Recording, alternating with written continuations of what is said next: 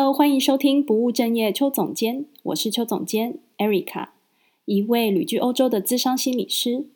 希望透过我自己在生涯上的探索，以及对于生活中心理学的观察，可以分享给你，带给你更多的幸福哦。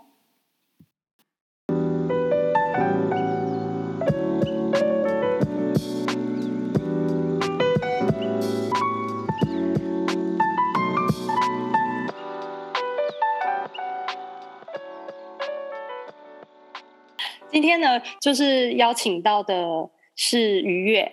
因为他是把那个心理学，就是心理智商跟命理，就是同时结合的。然后，呃，之前我也曾经就是有找他咨询过，那我就觉得其实这两个东西结合起来，我觉得对于在探索一些人生的议题，其实是还蛮有意思的。所以今天就邀请他来跟我们分享他自己的生涯经验，然后还有他自己在工作上的一些发现。那就欢迎愉悦。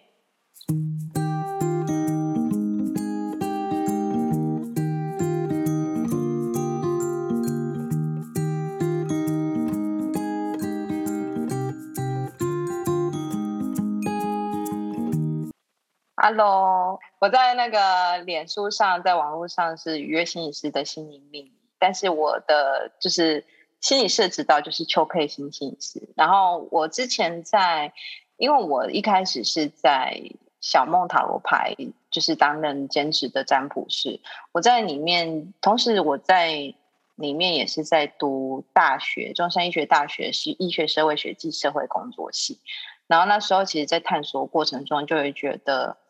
呃，自己在命理的过程，好像一直觉得个案的状态一直在，嗯，同一个地方，好像就是在同一个坑一直在鬼打墙。所以就会觉得说，哎，有没有可能那时候刚好在念医社系的时候，也有接触到心理咨商的课程，所以就会觉得说，哦，也许可以往这个部分去协助个案，能够跳脱出自己旧有的模式，找到新的可能。哦，但是因为你你自己也是比较多面向的的，嗯，要说工作形态吗？或者是收入方式？嗯对啊，所以应该这几年也蛮习惯这样这样子的方式了吧？就是现在要你回去做一个正职，你应该觉得没有办法，完全没有办法，没有办法。对啊，这是我非常承认讲，因为因为讲，嗯，其实也很应该是说，我觉得不知不觉中也很幸运啊，就是说，嗯、呃，命理这个东西它变成一种亮点，就是对于、嗯、对，因为。讲一个直白，就是说，其实很多很多，因为这一阵子就是开始接触到一些行政面的东西，他们就会觉得说，一些行政单位，他们就会觉得说，就是他们也不喜欢一直去上，也不是说不喜欢，就是说觉得一直去上那些所谓的专业训练，就会觉得有一点累，或者说可能也还不太清楚什么是心理咨商，也是有，嗯、然后所以他们其实就会觉得说，哎，这个东西就是。是一个很好跟人家谈天啊，入门的一个方式，然后再就是也可能，如果比如说是本是助人工作者，你会觉得说，哎，如果是星座啊，或是塔罗牌啊，就你如果跟个案去讲，个案也会觉得，哎，好，这个东西好像很好玩，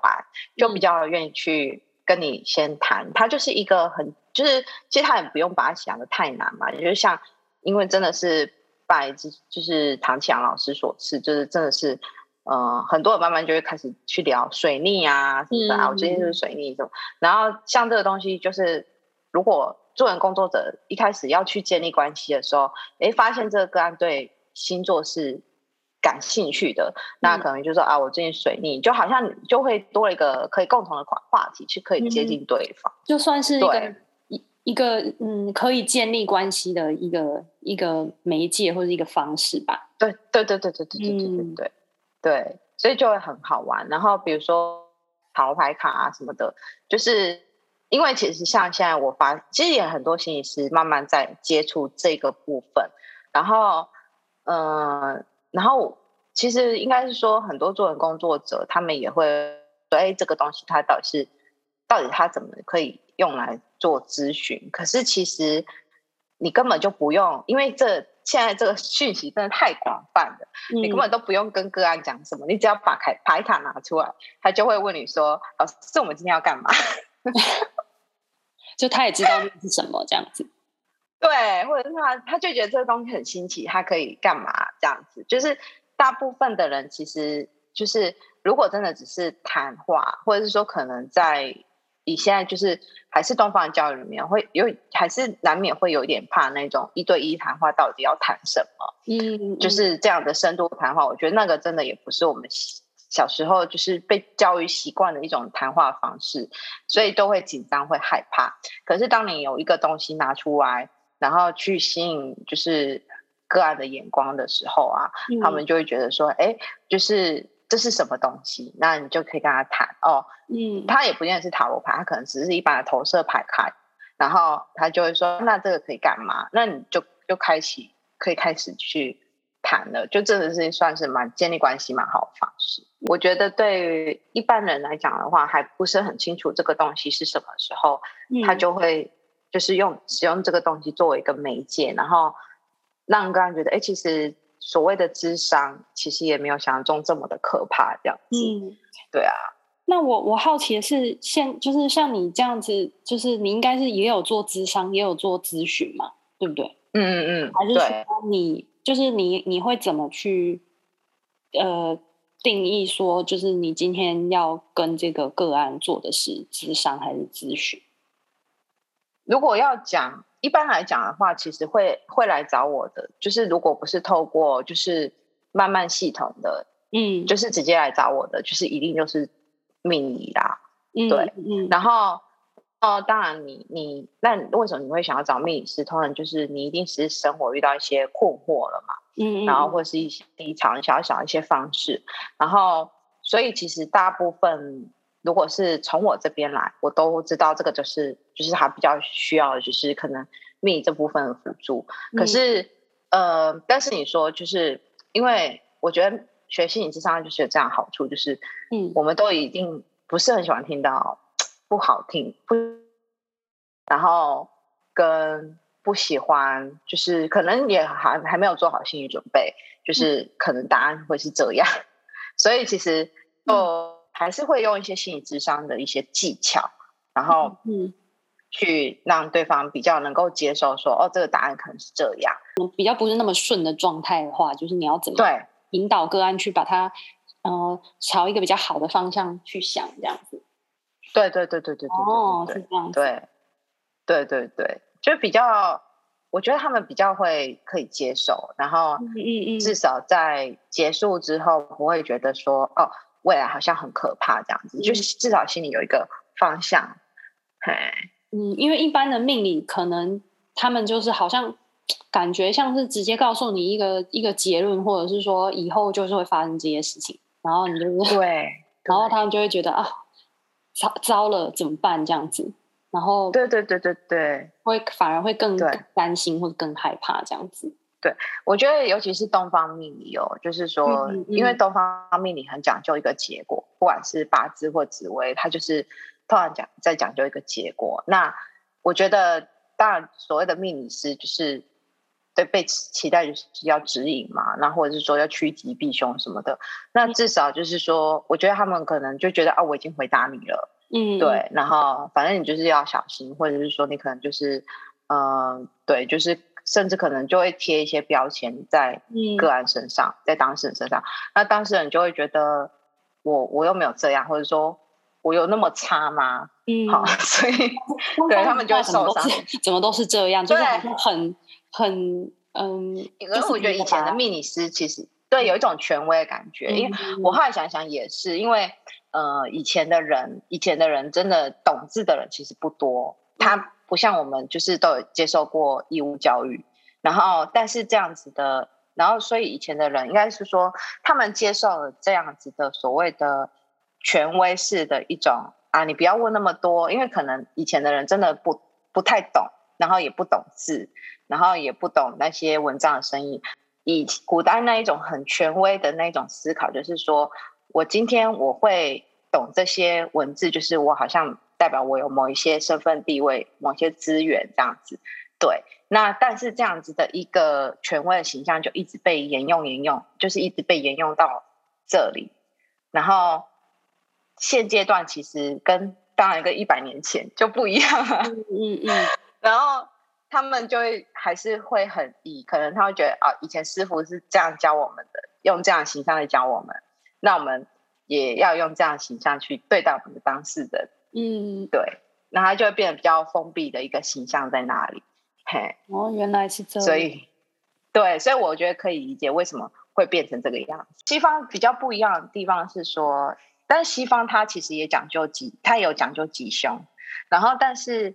呃，西方西方它这几年它比较大的问题是它它比较会讲究心灵的部分。嗯，但是很多人就还是会想要得到一个答案。对，嘿，所以有时候就是。我就要去融合这两个部分，去让个案知道说，哎，这个东西它是比较，他可能有些人他可能觉得，哎，我我有我有一些心灵的方向，可是我还是想要知道怎么做，或是接下来会怎么样，然后可能还是还是会想要往命理的一个答案来寻求一个解答，让他们比较清楚，对，去做一个准备这样子。所以我觉得还是不太一样，就是东西方的那个氛围，我觉得我也自己还在品。品味，对啊，因为你就把这两个结合嘛，所以好像变成你有时候要去，可能要看人吧，或者是说要去做一个取舍吧。比如说跟我我在猜会不会是根据个案的一些特质啊，一些什么，然后你可能需要去调整哪个地方多一些，哪个地方怎么样这样子。对对对，也是会啊。那像有一些就是呃，应该是说，因为比如说好像塔罗牌好了，它本来就是一个。很快就可以看到吉凶，所以我只要一排排，我就知道哦，这个状况大概是怎样，然后就可能也会对照那个占星卜卦。但是，呃，如果个案他是比较是比较想要推算更久远的，或者是说他想他可能比较命定论的话，我可能就会去搭配紫微的部分去跟他回应说，哦，我看到现象可能会是怎么样子的。嘿，那有时候觉得很难讲，不管是。占星或是紫微好了哈，不管是什么命盘哦，呃，我们当然你可以说我们生下来可能体质，我们原来的体质就是长这样，对，基因啊体质啊就长这样，然后环境环境它给我们什么，我们可能就会很习惯用我们所谓的内在运作模式去做回应嘛。嗯，好，那我我就是，可是问题是环境是不可控的啊。我要怎么样去转化我的心境？嗯，去看到说，对，比如说我天生下来的基因跟体质长这样没有错，就是说我今天我就是告诉你说，你你你天生下来你可能会有一些内在运作模式是这样，那你可能要留意，在接下来你遇到什么样子的问题跟困难的时候，嗯、呃，需要怎么去调整你自己？嗯、对，嗯，那我觉得智商就是一个很好切入的方式。他可能没有办法让我们很快就是挖往下挖掘到发生什么事，但是起码我可以先让自己说：“哎，我发现我有这个状况，我要接近他。好，那我要小心，我下次就是不要再被这样的情境这么快就被进去，即使只是停个三秒，你没有跳进去，那我们智商就成功了，因为你已经改变了。对，对啊。”所以我觉得这是智商好玩的地方。嗯，就是嗯，嗯对啊，因为我我之前给你咨询的时候，就会觉得就是是命理，可是那个感觉又有智商的味道在里面。因为一开始就是因为我做这这一行，就是从从我很小的时候开始收费算塔罗牌的时候，嗯、那时候到拿到心理师执照也有五六年的时间了。哎、嗯，五六没有加上四年，是十年的时间。所以那时候我拿到心理师执照的时候，其实我有一点迷惘，因为我会觉得说，嗯，毕竟在在这个部分的，就是命理这部分的工作，算是做的还蛮稳定的了。嗯，然后我要要怎么重新去跟别人介绍说，我同时也是一个心理师，嗯，然后同时要怎么把这两个学问糅合在一起，嗯，然后我就会觉得说。这其实，其实真的是我这几年一直在去探索的事情。这就会扯，对，牵牵扯到就是我们讲那个关于典型跟非典型的的社会角色，就是大家怎么看，怎么看你，然后还有你怎么看自己。因为我自己也有这样子的 状况，所以我觉得很能理解。这很有趣，就是说我们在受训的时候，我们好像也嗯不自觉的被这个东西所框架住，心理师的形象，对对对对对。我其实，在那时候，因为我是我大学是念医医学社会学系社工系嘛，然后嗯，然后我那时候要要考就是研究所的时候，那时候我身边是已经是心理师的朋友就跟我说。哦、呃，有一些学校很严格哦，因为他还是有面试嘛。嗯，嗯，然后说，哦、呃，他可能就算你笔试过了，他看到你的背景，然后你是算逃牌的，哦他可能就不用你了这样。然后就变成说，就是会有一个所谓的心理师应该要什么样的形象，其实是被这一些所谓的权威老师就先框框住你了。嗯，对。然后我比较幸运的是，我我的指导教授就不是这么的，就是所谓的这么传统的。我觉得至少在他手中，我还蛮能够做我自己的，嗯，对。然后，但是你说毕了业拿到心理师执照之后，其实我也是一直在思考到底什么是心理师。然后，其实你说多少，比如说像其他人在在呃，比如说分享打造自己的那个心理师的品牌粉砖的时候，对，我就发现说其实。还也是有蛮多人对于你，你看他下面的留言，你就会知道说，不管是临床或是咨商的，他们都还是会期许说，嗯，心理师是非常温暖的，嗯，对啊，心理师是是是温暖的啦，对，然后但是就是就会觉得要，甚至会有一点期待，就是会投射说那种无条件的爱跟支持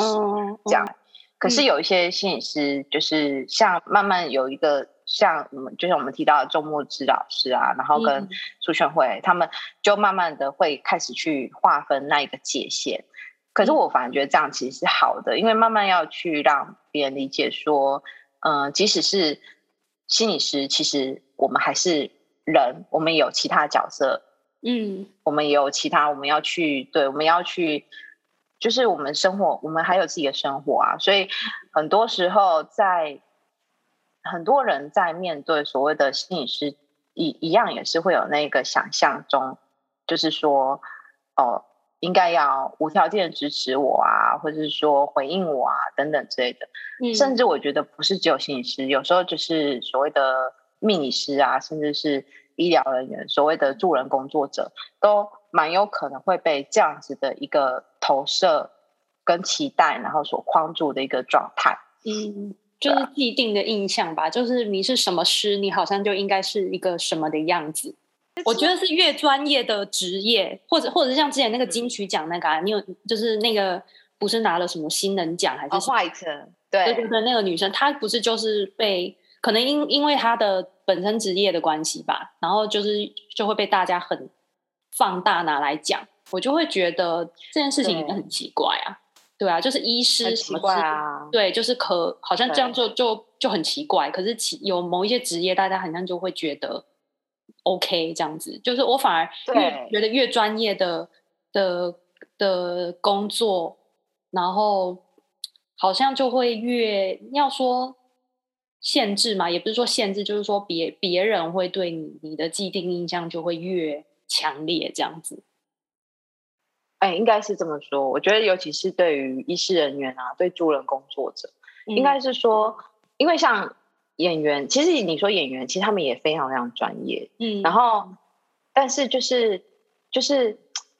他们被期待的那一种所谓的社会角色，就像你在那个访谈提到，我觉得社会角色真的是很很好。他们就被期待的社会角色就是就是，哎，你就是好好表演，然后就 OK 了，然后。就觉得，反而比如说他可能做了一个火锅店啊，或做了一个潮牌，人家就会觉得说，哇，你好厉害哦！就是你，你可以兼顾你两边的事业什么的，嗯、对，对，甚至不是有人去开 LED 工厂的，然后人反而会让他觉得他很厉害，对就是他会做副业啊，就是他大家就会觉得哦，好厉害，又是个妈妈，又是个对啊，做了什么这样？可是他们真的在忙起来的时候，也其实也是没日没夜在忙。那为什么能？我我们对于这样的所谓的呃医疗人员的这样的专业角色，助人工作者这样的专业角色，反正就会有更多的期待，嗯，跟框架在那里，嗯、我就会觉得，但其实就会对于，就真的还蛮限缩于，如果尤其是刚刚新新进来，在这个场域还在探索的助人工作者，其实都会蛮辛苦的。越有时候越专业，像我们刚刚讲的越专业的，我觉得自己，比如说刚刚我们讲的是别人的期待嘛，那另外一部分是自己，嗯、就是当你你如果是越朝一个专业的分工的路走的时候，你很你对自己好像就会更有那种我不能失败的那一种期待。我指的失败是说我不能做了之后，然后我之后说啊我不想做了。嗯、呃，我觉得就是头衔，嗯。头衔就是说，其实我觉得，如果走到一半，然后发现这个真的不适合自己，然后愿意愿意去尝试不同路的人，其实我觉得是非常有有勇气的。嗯，可是相对对于对于以前的人，或者说可能在过去台湾的教育里头，就会觉得说，哦，可是你这样的头衔也是稳稳的，那一个。讲一个直白的，不管是公务人员也好啊，因为我确实也遇过那种当公务员啊，当老师啊，嗯，然后对当医师人员啊等等的，就是中间他们想要转换跑道的时候，真的就会有很多人会有很多的疑问，对他们有很多疑问。可是这个其实是有一个，嗯、我后来其实认真去想啊，因为我我最近在画那个日治时代塔罗牌，然后我就认真在想，其实，在过去。那个时代，其其他国家不是很清楚，但是也许多少也是有。就是在那个时代，高知识分子，除非你是公务人员，或者是说你是医疗人员，你才有办法就是存活下来。嗯。也就是说，也就是说，在那个时代背景，就是那个我觉得那个恐惧，其实是从不管是从日时代到白色恐怖这样子一路一路下来，就是我们。台湾这一块的记忆，头衔这个部分啊，其实在过去的一个我们的历史脉络里面来讲的话，头衔可以帮你活命。我觉得他的可惜，其实真的有两个部分啊。一个部分，他可能也觉得你好不容易拿到这个头衔了，真的很可惜。然后另外一个可惜，也是有可能针对他自己觉得的可惜。对，然后会有一种，其实还是我觉得。如果要细心的去看一个比较背后的历史脉络，我觉得这个跟生存焦虑是有关系的。嗯，如果这样这样讲深一点，就是东哥所谓讲的集体潜意识这一个部分，嗯，其实就可以理解说为什么到现在，呃，尤其是对于呃所谓的医师人员这个部分，社会有这么大的期待，然后还有一个，我觉得真的是。那一种很深的那种生存焦虑，其实是如果你去抽丝剥茧，才会去看到那个最深处是怎么来的。嗯，但是如果如果在这里，我们就会一直停在说啊，人家就是这样怎么要求我们啊？可是如果回头去看过去发生什么事，其实我觉得我们大部分也都没有察觉到。我是人们在于，尤其像现在这个环境越动荡不安。嗯嗯，然后越不知道说下一个什么工作会消失的一个情况之下，大家就会觉得说，你就应该要有一个头衔，你就要有一个铁饭碗，嗯，然后至少可以让你生存下去，嗯，就好像是常年都是这个样子，就是对，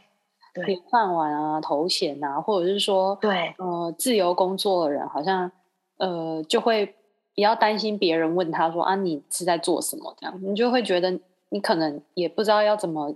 就是你讲了之后，有可能别人也会就是觉得哦，所以那是什么？就是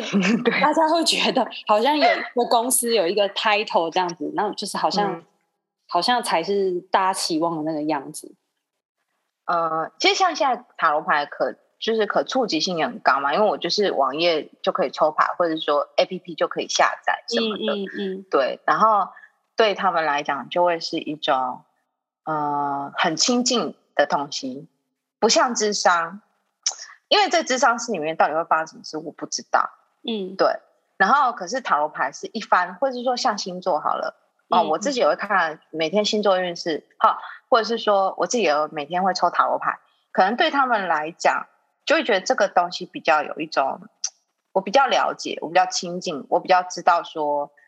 发生什么事。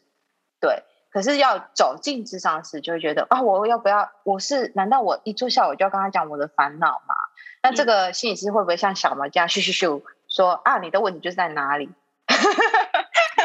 就可能会有一些想象的。对，都会有一些假设在那边，然后反正就让他们更轻松的畏惧。我觉得这很正常，因为为什么命理会这么磅磅礴在发展？是因为、嗯、是因为就是因为人对未知都觉得是害怕的。嗯，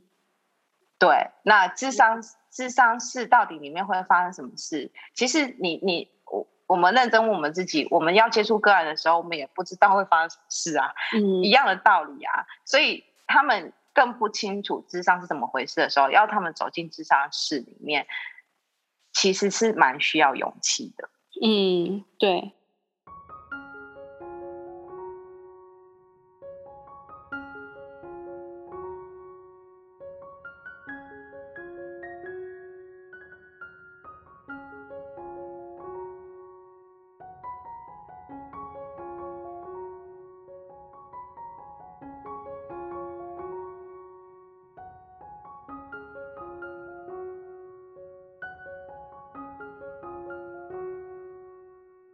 因为就像你说，现在很多心理师嘛，那你如果要出来自己做，你必须要有像你说的，不管是你的亮点，或者是你的、嗯、你要怎么去行销你自己啊。呃，当然一方面是像你讲的，可以提升大家对心理健康或是心理师的一些了解嘛。可是另外一方面，就是感觉好像也因为这样子的竞争压力吧，就会觉得心理师很像转变成另外一种，不知道是不是像你说的网红的形态。因为一定会有，就是我觉得还是回到生存焦虑的部分，嗯，就是嗯，比如说好像去年去去年疫情刚开始的时候，像我工作状态也有一些影响，嗯，然后我就觉得说，哎，那我是不是就也要更努力的去行销我自己这样子？嗯嗯。但我后来发现，就是说，嗯，我在尝试在写文章的时候，这个东西它到底是不是我想要表达？的部分，我觉得这是真的要很自己要特别的去留意，因为因为我倒觉得说要怎么讲呢？嗯，回还是老话一句，就是说，心理师的前提之下，你也是一个人，只是在于我们自己的独特性，不要先去定定居在于说我是一个心理师还是怎样。而是说，你要理解自己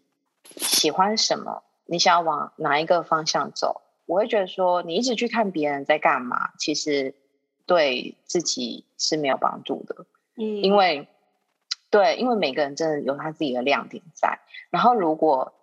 你现在努力所谓的做行销这件事情，但是他跟你本质，就是你你的所谓的人设，好，你在粉丝专业、你在社群上面的人设是。跟你的本质是有差距的话，有一天你也会崩溃。就是这，就是我们在讲，就是不一致嘛。对，所以，对，所以我第一个部分就是，就认了，你确实有这个部分的生存焦虑，你确实有。然后再来就是，再好好去思考，你这一条路你到底要走多久？假设你今天你是要走一辈子的，那你真的就。不能离你自己真实的你，就是差太远。嗯嗯，对对，还是可以行销，不是不能。所以我开始，嗯，看到我现在最近的文章都是比较是我自己在往内探讨，然后再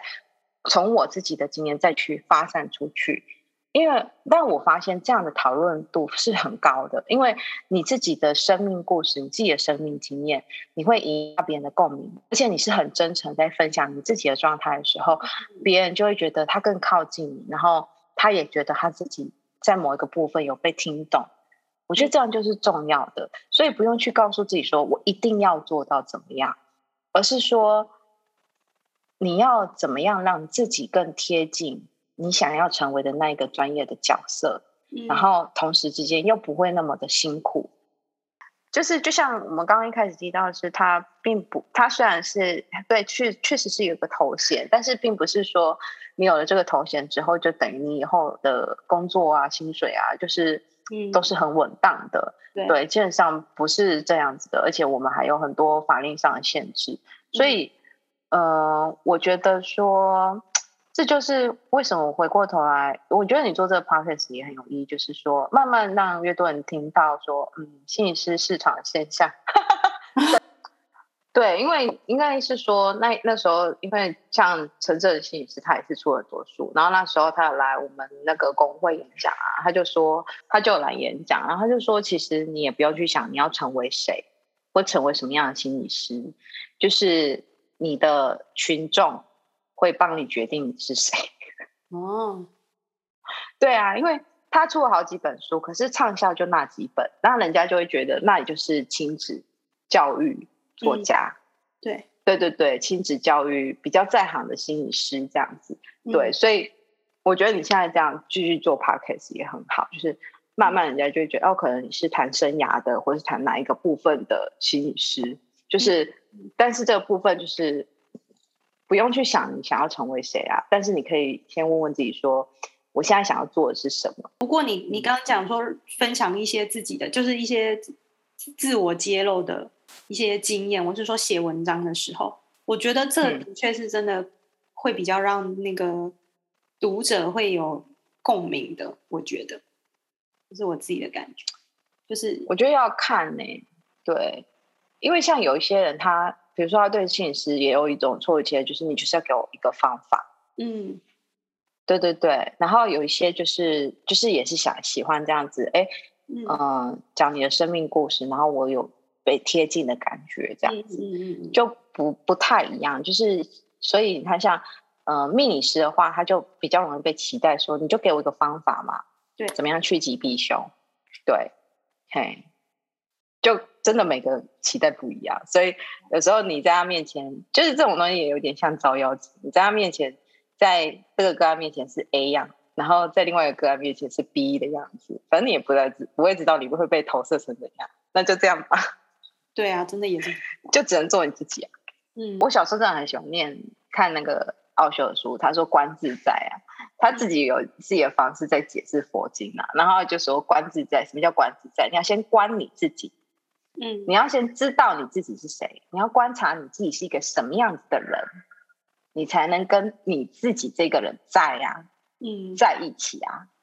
对啊，他讲的就是怎么跟自己相处的学问啊。那确实啊，你不认识你自己这个人是谁，那你要怎么跟你自己这个人相处？你怎么知道你跟自己怎样怎样的相处，你才是开心的，你才是自在的？嗯，对。那有时候就是所谓叫认识自己。我觉得，如果去念一些心理学书，对你说，或者对其他书籍，你有一些领悟，有一些发现，我觉得这很好。但有时候我们就是会卡关，我就觉得奇怪，我怎么一直在同一个情境，一直在么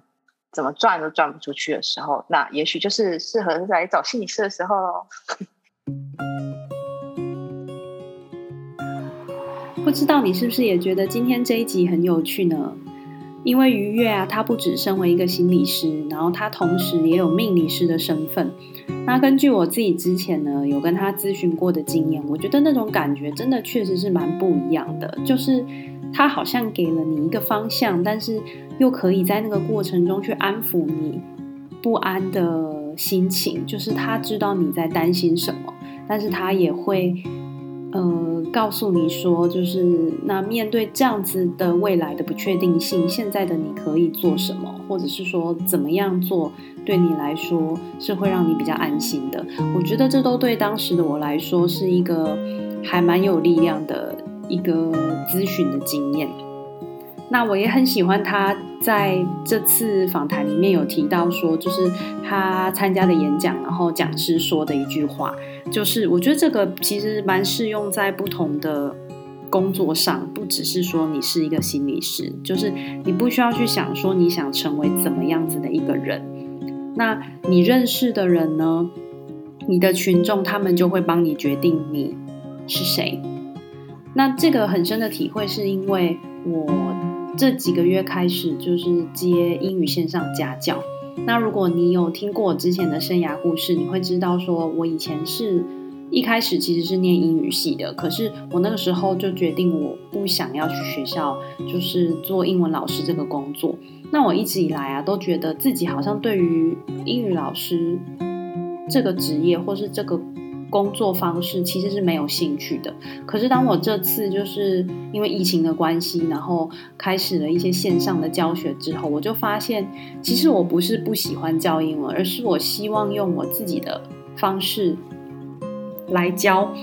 那也。